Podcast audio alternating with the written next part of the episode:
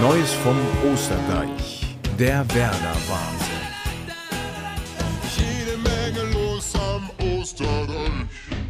Ja, moin moin an alle Werder-Fans. An dieser Stelle muss ich einfach mal sagen, geil, geil, geil, dass gestern Abend Leverkusen gegen Bayern gewonnen hat. Wer den Podcast verfolgt, der weiß auch, dass ich ein übergroßer Bayern-Hasser bin und dementsprechend glücklich, dass äh, mit Bayer Leverkusen höchstwahrscheinlich in dieser Saison eine Mannschaft da ist, die den Bayern mehr als Paroli bieten kann und wahrscheinlich dafür sorgt, dass Bayern nicht zum zwölften Mal in Folge Meister wird, sondern endlich äh, diesen Titel Vizekusen ablegen kann. In diesem Sinne, Chapeau an Leverkusen, an Xabi Alonso. Das ist einfach eine richtig geile Truppe gewesen. Und so jetzt auch der Übergang. Die geile Truppe, die eigentlich in Grün-Weiß spielen sollte, die hat gestern nicht so richtig funktioniert. Wobei da auch ziemlich viel Pech im Spiel gewesen ist. Und so kommen wir dann auch direkt zum Spiel. In der Startaufstellung vermisst habe ich Mitchell Weiser. Lag allerdings daran, dass er noch verletzt war, immer noch Probleme mit den Adduktoren hatte und somit Felix Agu auf die rechte Seite gerückt ist. Auf der linken Seite dann mit Olivier Demann ein ja, eigentlicher Linksverteidiger, der aber momentan nicht so gut drauf ist und äh, Agu hat auch jetzt in den letzten Spielen nicht so hundertprozentig überzeugt. Ähm, da fehlte mir auch direkt im Spiel die Dynamik, die ein Mitchell Weiser über rechts erzeugt, der mit, äh, mit seinen Kombinationen, mit seinem Drang nach vorne auch immer wieder gefährliche Aktionen im Offensivspiel für die Bremer schafft. Das fehlte. Es fehlte aber auf beiden Seiten. Ähm, in der Hintermannschaft Stark, Friedel und Jung, wobei Stark dann so kurz vor der Halbzeit raus musste und durch Malatini ersetzt worden ist. Stark dann mit äh, Problemen, auch im muskulären Bereich. Auf der 6 wieder mit Lean, der das gut gemacht hat. Ähm, und auf den Achtern Schmid und Stay, die ja auch nicht ihren besten Tag hatten. Vor allem Schmid, der besonders oft die ersten Bälle nicht richtig verarbeiten konnte und dadurch die ein oder andere Aktion eben ja vermasselt hat. Ich erinnere mich gerade an eine Situation auch, wo er im Mittelfeld den Ball hat und einfach Jinma direkt schicken könnte, aber zu lange am Ball bleibt und dann den Pass spielt, während Jinma schon im Abseits steht. Ungünstig. Also wirklich, ah, manche Situationen so schlecht ausgespielt. Vorne Duxch und Jinma.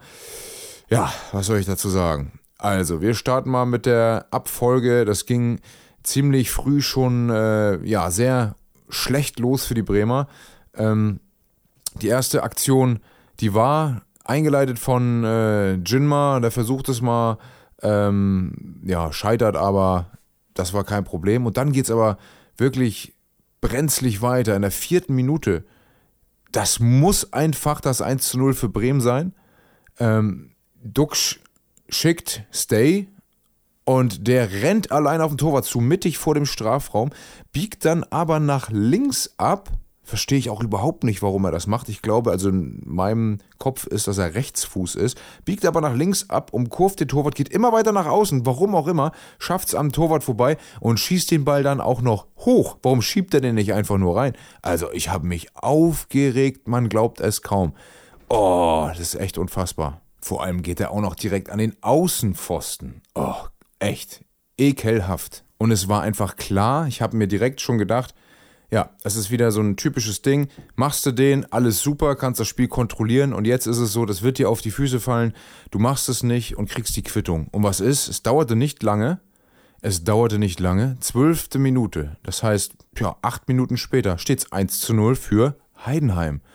Äh, Bremen hat bis dahin mehr Schwung im Spiel gehabt aber die Heidenheimer spielen das ganze Spiel über sehr kontrollierten Fußball. Die sind in den Einzelaktionen gar nicht so souverän, so klar, aber das ist einfach eine solide Truppe. Und dann sollte man natürlich wissen, dass der Ex-Bremer Niklas Beste ein Standardexperte ist. Dass die äh, Eck Eckbälle von den Heidenheimern absolut gefährlich sind in dieser Saison. Ja, und was passiert in der zwölften Minute? Er schlägt die Ecke, und Leonard Maloney von Heidenheim macht ein Kopfballtor. Es war einfach so klar. Wieder Vorlage von einem Ex-Bremer. Es ist so klar. Und es dauert keine sechs Minuten. Da steht 2-0 für Heidenheim. Und wer macht die Vorlage? Ehren Dingshi. Ja, war ja klar. Und da muss ich an dieser Stelle nochmal Thomas Tuchel zitieren, der äh, gestern im Interview ähm, gesagt hat, dass er es gerne hätte wie in England, wo Leihspieler nicht gegen den eigenen Verein spielen dürfen. Dementsprechend hätte auch ähm, gestern ähm, Stanisic nicht gegen Bayern spielen dürfen und dementsprechend kein 1 zu 0 gemacht. Hier hätte Dingshi auch nicht die Vorlage gegeben ja, es, es, lag sicherlich nicht daran, dass Bremen verloren hat, aber es wäre natürlich ein weiterer Punkt gewesen. Sei es drum, es ist anders in Deutschland, man könnte drüber nachdenken, weil es natürlich eine eklige Situation ist für den Spieler selbst, aber auch für den abgebenden Verein in diesem Fall, wenn dann ausgerechnet der Leihspieler dafür sorgt, dass man ins Hintertreffen gerät. Äh, wobei Dingshi im Interview schon bekannt gegeben hat, dass er ja so viel Interesse gar nicht unbedingt hat, zu Bremen zurückzugehen, weil man äh, ja ihn noch nicht sonderlich ins Licht gerückt hat. Wobei ich glaube, nach der Saison äh, das anders aussehen wird. Da hat man schon gesehen, was er kann und er wird auch anders eingebunden, wenn er zurückkommt und das hoffe ich ganz stark. Ehren Dingschi ist echt eine Waffe. Ja, und hier kann man sagen, er tankt sich über rechts durch mit seiner unfassbaren Geschwindigkeit. Auf den freue ich mich in der nächsten Saison. Hoffentlich ist man nicht so blöd und gibt den, gibt den ab. Denn mit äh, Dingshi links und Jinma rechts oder umgekehrt, vielleicht auch flexibel, dass die sich im Spiel mal abwechseln, sind das einfach die mega Speedmonster. Das sind Granaten über außen. Wenn man da in der Mitte noch jemanden verpflichtet, der ein Update zu Duck wäre, da sage ich aber nachher noch was zu, das wäre wirklich, wirklich ein Traum. Ja, was ist auf jeden Fall? Ähm, Zetterer läuft ihm entgegen, versucht ranzukommen, kommt mit dem Fuß auch ran, aber ähm, fälscht den Ball entscheidend ab in Richtung Niklas Beste, der nur noch einschieben muss. Also unglücklich für Bremen, sehr glücklich für Heidenheim, dass diese Situation zum Tor führt. Und ja, nicht unverdient steht es dann 2 zu 0, denn die Heidenheimer haben ganz klar ähm, die Aktion ausgenutzt, die Bremen zugelassen hat. Aber Bremen ähm, hat sich noch nicht aufgegeben. Eine Minute später, und das war das Unfassbare daran eigentlich, bis zu diesem äh, Moment hin, vom Spielverlauf her, eine Minute später, es steht 2 zu 1. Und wer macht das Tor per Kopfball? Vorlage Lienen. Ähm, Romano Schmid. Romano Schmid, der kleinste Spieler der Bundesliga, trifft per Kopf. Schöne Flanke von der linken Seite. Am zweiten Pfosten wartet Romano Schmid, steigt hoch, trifft ihn eigentlich gar nicht perfekt, aber der landet perfekt im Tor. Ja, wunderbar, 1 zu 2 und ich dachte, jetzt kann es losgehen. Ein 2 zu 2 vor der Halbzeit wäre wichtig. Aber irgendwie äh, will es nicht so richtig klappen. Und so ja, bleibt es beim 1 zu 2 in der Pause. Und ich hatte gehofft, dass äh, umgestellt wird, dass Ole Werner von außen erkennt, da muss was passieren. Eigentlich habe ich seit dem Moment darauf gewartet, dass zum Beispiel Nabi Keita, der jetzt seinen Kader-Comeback feiern konnte, nachdem er ja beim Afrika Cup schon äh, einige Spiele gemacht hat, dass der reinkommt und vielleicht mit dem einen oder anderen Pass einen zum Beispiel Jinma in Szene setzen kann, weil er kann ja diese tiefen Pässe spielen ähm, hinter den Rücken der Abwehr und das ist das wäre wichtig gewesen und gerade diese tiefen Läufe kann Jinma auch anbieten. Da habe ich im Spiel von Dux nichts gesehen. Der ist ein bisschen abgetaucht, den hat mich, der hat mich in, ein, in einigen Situationen auch wirklich aufgeregt. Was er gut gemacht hatte, war in der, in der vierten Minute der, das Zuspiel auf Stay, das ja dann leider nicht zum Tor führte. Aber ansonsten war es ganz häufig so der Fall, dass er, wie er es ja auch immer sagt, dass er so ein One-Touch-Spieler ist, ähm, dass er das Spiel von Bremen kaputt gemacht hat. Und das hat sich auch verändert, das Bremer Spiel. Mit äh, Füllkrug zusammen harmonierte es noch, mit anderen Spielern vorne, mit Boré zum Beispiel, funktioniert es wesentlich besser, wenn äh, ein Duxch auf dem Platz ist. Aber mit den äh, Spielern wie Schmid und auch äh, Jinma vorne, ähm, ist es eben nicht so dieses One-Touch-Spiel. Oftmals ist äh, der erste Kontakt dieser Spieler eben nicht so gut, dass die den, Spiel, den Ball wunderbar mitbekommen. Aber auch äh, Duxch, ja, sieht manchmal unglücklich aus. Ihm gelingt es nicht so recht, den äh, direkten Pass auch an den Mann zu bringen, so in Lauf, dass es auch gut kommt. Und ja, er nimmt sich so ein bisschen selbst aus dem Spiel, indem er jeden Ball versucht, mit dem ersten Kontakt weiterzuleiten. Wenn es klappt, ist es natürlich grandios, aber ich habe mich ganz oft aufgeregt und dachte, nimm diesen Scheißball an und mach einen vernünftigen Pass. Wenn zwei, drei Aktionen nicht gelingen, warum muss er das beim vierten und fünften Mal dann wieder direkt versuchen? Und warum wird äh, Duxch auf den Platz gelassen, dem nicht viel gelungen ist? Und warum geht Jin mal raus? Ich kann eine These aufstellen, die wird eh nie belegt werden können, aber ich glaube, ein Jinma auf dem Platz hätte noch ein Tor geschossen. Äh, es gab nämlich Situationen, und da kommen wir jetzt noch zu, wo auch Duxch äh, entscheidend dafür gesorgt hat, dass Bremen ja weiterhin im Rückstand geblieben ist. Da war eine ganz tolle Szene. Zetterer spielt mal wieder, das hat er in dieser Saison ja schon ein, zweimal gemacht, einen grandiosen Pass aus dem Strafraum raus, einen scharfen Pass aus der Hand nach vorne, direkt zu Duxch. Und was macht er? Er nimmt den Ball nicht an. Er lässt ihn einmal aufkommen, rennt damit Richtung Tor und schießt direkt. Und ich denke mir, meine Fresse, ey, nimm den Ball doch mal an, mach noch einen Haken und schieß oder sonst was oder schieß besser, keine Ahnung, aber mach irgendwas anderes. Aber immer dieses direkte Abschließen, das ging mir gestern richtig, richtig auf den Keks. Es war einfach überhaupt nicht effektiv, wurde von außen aber nicht so gesehen. Duxch, äh, ja, blieb auf dem Feld. Und es gab in der 59. Minute so eine strittige Szene. Und zwar äh, ging Stay im gegnerischen Strafraum zum Kopfball hoch er köpfte aber in Richtung Bremer Tor, also wieder raus aus dem Straf Strafraum, köpfte dabei aber die Hand von Meinka an, dem Verteidiger von ähm, Heidenheim. Und äh, ja, alle schrien auf, Handelfmeter, Duck schnappte sich schon den Ball und wollte ihn auf den Punkt legen. Das wäre natürlich so ein Wendepunkt gewesen, weil Bremen langsam mehr Feuer entwickelte. Ähm, ja, aber zu Recht, zu Recht, sage ich auch als Bremer, gab es keinen Elfmeter. Wäre natürlich geil gewesen, ich hätte mich gefreut dann hätte ich gesagt, scheiß drauf, war zwar falsch entschieden, aber für Bremen ist mir das egal.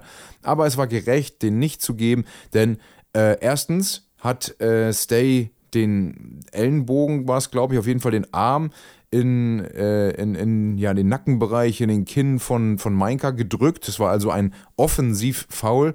Und zweitens, ähm, aus einem halben Meter oder einem Meter, wenn er hochspringt, dann kann er den Ball nicht sehen. Auch noch, auch noch ja, mit dem Rücken zu Stay, das ist nie und nimmer ein Elfmeter. Das will ich ja auch nicht als Elfmeter sehen, wenn das gegen Bremen gepfiffen wird. Von daher ist es in Ordnung gewesen, das nicht zu geben. Ja, und dann kam in der 66. Voltemade für Jinma. Fand ich halt, wie gesagt, schade, dass äh, er runter musste und Boré für De Mann. Das war so der Moment, wo ich sagte, Mensch, okay, man nimmt einen Defensiven runter. Also Heidenheim ist angetreten gegen Bremen mit einer Viererkette. Bremen spielt die Fünferkette. Obwohl die offensiven äh, Leute, also die tendenziell offensiven Leute in der Fünferkette überhaupt nicht vorhanden sind. De Mann schaltet sich wenig ins Offensivspiel ein und Agu seit zwei, drei Spielen auch eher wenig. Ein Weiser in der Fünferkette ist sehr offensiv, ist fast schon rechts außen. Aber da er nicht da ist, ist das alles zu defensiv gegen Heidenheim. Hat man jetzt auch gesehen, es funktionierte nicht so richtig. Und mit der Einwechslung von Boré und Voltemade hat sich das geändert. In diesem Spiel muss ich auch Voltemade ein Kompliment machen. Ähm, ein Kompliment dahingehend, dass er dieses Mal Bälle richtig gut festgemacht hat, dass er auch in diesem Spiel gezeigt hat, dass er ähm, einen Ball gut halten kann, Bälle weiterleiten kann. Es gab so einen Ball, den hat er ja ziemlich verkackt und dadurch einen Konter eingeleitet. Aber ansonsten gefiel mir richtig gut, was er gemacht hat und vor allem ähm, ja, war das, war das gewinnbringender als dem Mann auf links zum Beispiel. Jinma war vorne in diesem Spiel auch nicht so richtig eingebunden. Aber ja, wie gesagt, meiner Meinung nach hätte man Jinma draufgelassen, mit denen, die jetzt dazugekommen sind, mit Boré, mit Voltemade und vielleicht einem Cater, der fehlte mir so ein bisschen, dann hätte er vielleicht die nötigen Pässe in die Tiefe bekommen. Aber hätte, hätte, Fahrradkette ist nicht so gekommen. Und es kam jedenfalls zu der Situation, dass Duxch am Strafraum oder im Strafraum sogar im 16er bedient worden ist von der Seite und er schließt ab und schießt den Torwart an. Und ich dachte nur, meine Güte, so ein Ding muss doch mal reingehen. Den Nachschuss kriegt Boré. Was macht Boré? Boré schießt an den Pfosten, Außenpfosten und dann ist der Ball im Aus. Und ich dachte, es will aber auch einfach nicht gelingen. Und dann kam in der Schlussphase noch äh, Kovnatski für Agu. Also es wurde noch offensiver und Alvero äh, kam für Linen rein. Das ist der neue, der 2 Meter 2 Mann und äh, das fand ich natürlich cool. Ich hatte mich gefreut, entweder Cater oder Alvero, einfach um ein bisschen was ähm, ja, an, an, neuen Impulsen nochmal reinzugeben. Leider hat er mich überhaupt gar nicht überzeugt in diesem Spiel. Liegt natürlich auch an äh, Nervosität. Er hat äh, nicht so viele Spiele gehabt in Lyon und ähm, muss sich erstmal einfinden. War vielleicht nicht die beste Idee, ihn zu bringen, muss ich jetzt so sagen. Ein Cater hätte da vielleicht nochmal einen entscheidenden Pass bringen können. So, äh, aber Kovnatski wurde nochmal in Szene gesetzt. Und zwar auf der linken Seite kommt Boré gut zum Zug, legt nochmal ab auf Jung und Jung bringt eine Bogenflanke rein und Kovnatski schraubt sich hoch und ich hätte es ihm so gegönnt.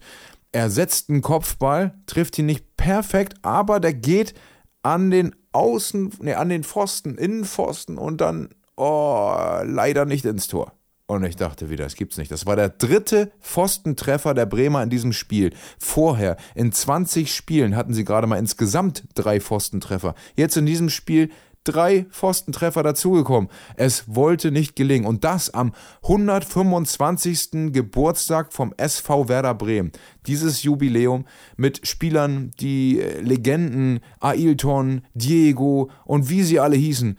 Alle sind sie da gewesen und dann muss an diesem Abend leider diese 1 zu 2 Niederlage ja, herhalten, um ein bisschen Frust bei der eigentlich so geilen grün-weißen Party mit dieser mega Choreo im Vorfeld, ähm, ja, ja, herhalten. Also es ist ja wirklich einfach nur schade gewesen. Schade und unnötig, wenn man diesen Spielverlauf sieht. Was da an Offensivkraft auch von Bremen ausging. Äh, ja, schade. Meiner Meinung nach aber auch ein Stück weit vercoacht. Man hätte früher reagieren können. Äh, gefühlt hatte Werner ein Gespräch mit Duxch. In den letzten Spielen ist Duxch immer so um die 60. bis 70. rausgekommen und äh, war gefrustet, hatte gefrustet gewirkt. Und ähm, ja, ich hatte irgendwie das Gefühl, Duxch hätte mit ihm gesprochen und gesagt, jetzt lass mich mal 90 Minuten drauf, dann wirst du schon sehen, ich mache da an der einen oder anderen Stelle noch den Lucky Punch. Ist nicht gekommen. So kommt es jetzt, dass äh, ja, Bremen 15 zu 11 Torschüsse hatte 80 zu 64 Prozent war die Passquote. Also Bremen hat äh, vier von fünf Bällen an den Mann gebracht. Bei ähm, Heidenheim waren es deutlich weniger. Und ja, Ballbesitz 66 Prozent für die Bremer. Es ist eigentlich alles Flanken 19 zu 6, aber da fehlt eben ein Füllkrug vorne, weil Duxch ist kein Strafraumstürmer, der spielt nicht in der Box, der schraubt sich nicht hoch. Da hätte ich mir auch zum Beispiel am Ende gewünscht, und das fehlte mir irgendwie, so diese, diese kreativen Ideen. Es war ein Voltemade mit 1,98 auf dem Feld. Es war ein Alvero mit 2,2 Meter auf dem Feld. Warum hat man nicht Stay nach hinten beordert auf die 6 und gesagt, die beiden, Voltemade, Duxch ein zurück, Voltemade und Alvero mit den beiden, boah, Körpergrößen wie Riesen vorne in den 16er parken, stell die da rein, fütter die mit Flanken und dann aber ab die Luzi. Also das hätte man locker machen können, aber da fehlte mir eben diese Kreativität von Ole Werner von außen. Ich hatte das Gefühl, weiß ich nicht, ob er zu sehr gefrustet ist, zu nachdenklich, auch dass er Cater nicht gebracht hat, hatte er Angst, dass er sich wieder verletzt oder was auch immer. Ähm, ja, schade, drei vergebene Punkte insgesamt. Auf die Saison gesehen sind das schon sechs Punkte, die man jetzt den Heidenheimern geschenkt hat, die man selbst hätte haben können. Dann wären das 32 Punkte. Nur mal so am Rande 32 Punkte. Und das gegen Heidenheim. Ne? Also ein Aufsteiger. Sechs Punkte sind absolut verloren. Also Minimum, dass man drei Punkte holt im Hin- und Rückspiel. Äh, ja, schade. Es darf jetzt nicht so weitergehen. Jetzt kommen die Kölner, die Darmstädter, da sind sechs Punkte ja schon fast Pflicht, wenn man noch ein bisschen äh, nach oben schauen möchte. Und ich hoffe, dass Weiser zurückkommt, denn mit dem Fehlen von Weiser beginnt auch die Kreativlosigkeit über die Flügel, besonders über die rechte Seite.